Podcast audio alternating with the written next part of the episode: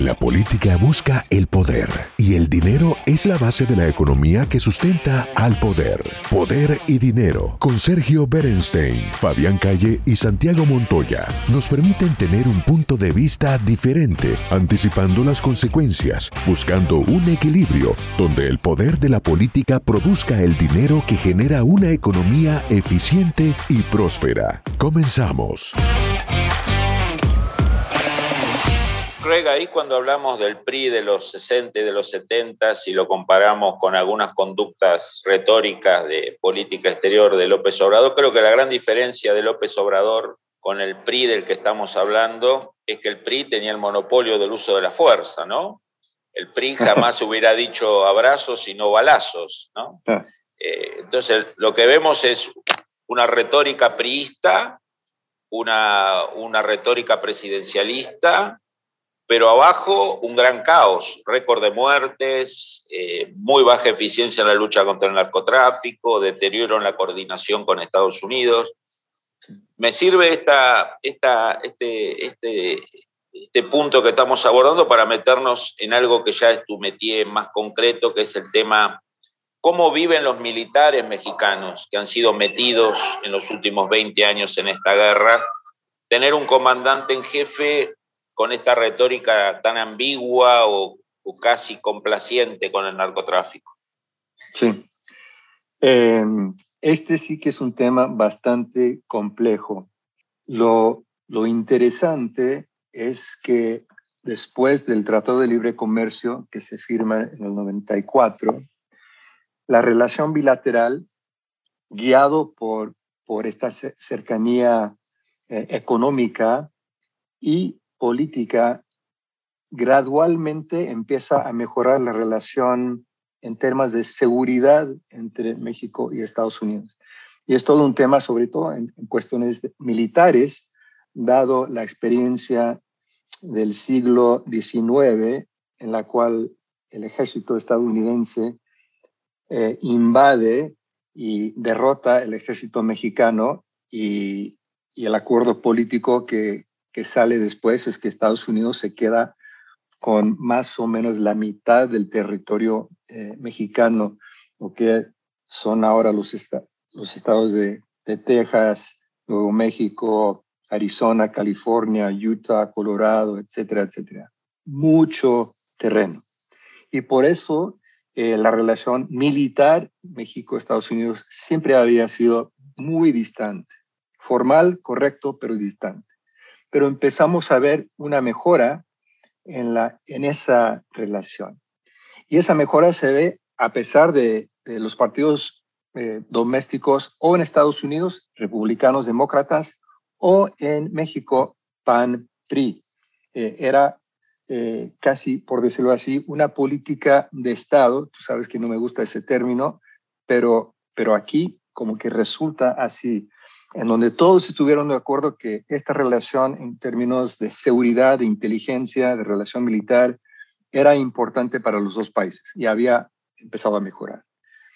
López Obrador, en su campaña en 2018, que, que dicho sea de paso, tenía una no muy buena relación con las Fuerzas Armadas mexicanas, por razones que, que no podemos profundizar acá. Y dice en, su campaña que va a regresar los militares a, sus cuarteles y que va a, a, operacionalizar un tema que estaba en la Constitución de 1917, 17, que era eh, una Guardia Nacional. Esta Guardia Nacional que existía en papel, pero nunca se había concretado, eh, AMLO dice que lo va a operacionalizar, y, pero de carácter civil. Entonces, esta retórica durante la campaña era minimizar el rol de las Fuerzas Armadas, regresar, sacarlos de la guerra contra el narcotráfico, fortalecer esta Guardia Nacional de carácter civil. Y tres años después, ¿qué hemos visto? Una militarización más amplia que habíamos visto en muchos años. Ahora hay que tener cuidado con el tema de la, de la militarización, porque para algunos la militarización quiere decir que los militares están gobernando el país. Eso no es militarización. Militarización, en una de sus definiciones, es utilizar las Fuerzas Armadas en tareas que no les competen. Y el clásico ejemplo en México ha sido la seguridad pública por debilidades de policía federal, estatal, municipal, etc. Y obvio, eh, el crecimiento de lo que en México llaman la delincuencia organizada, en Estados Unidos la llamamos eh, crimen, organizado transnacional. Todo esto eh, estalla, como tú bien sabes, en, en el sexenio de Felipe Calderón, cuando declara la guerra en contra de los, de los grupos criminales y saca las Fuerzas Armadas a combatir con con la delincuencia organizada. Y vemos cómo eh, homicidios relacionados al, narcotráfico, al crimen organizado, empiezan a estallar. Y han subido y no han disminuido mucho en todos estos años.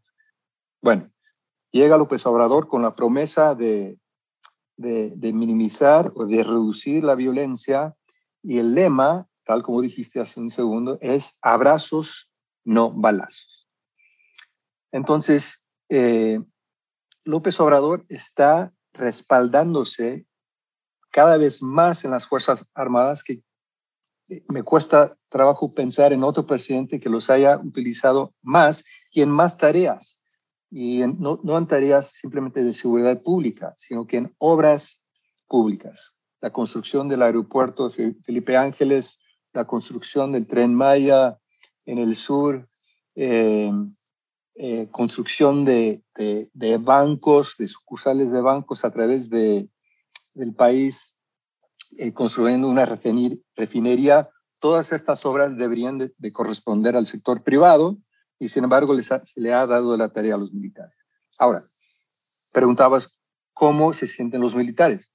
Como en casi cualquier tema, depende con quién hablas.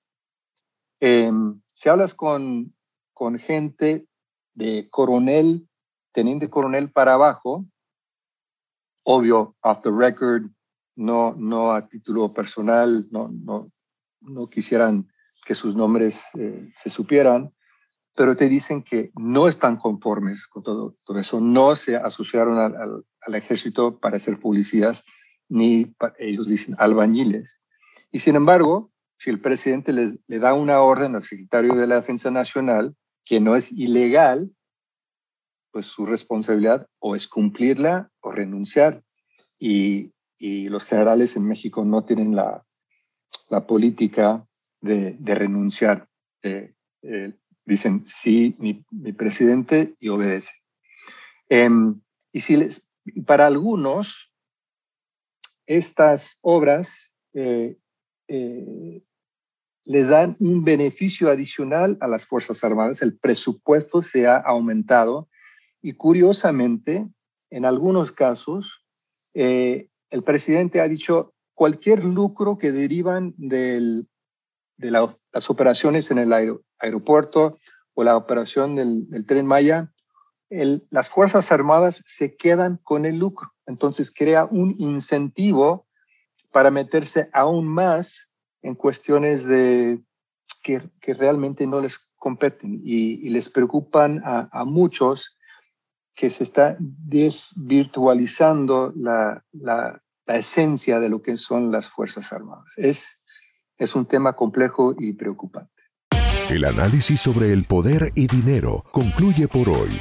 Seguimos con los cálculos y proyecciones para ofrecerles nuevas herramientas que les ayuden a tomar mejores decisiones. Hasta el próximo programa.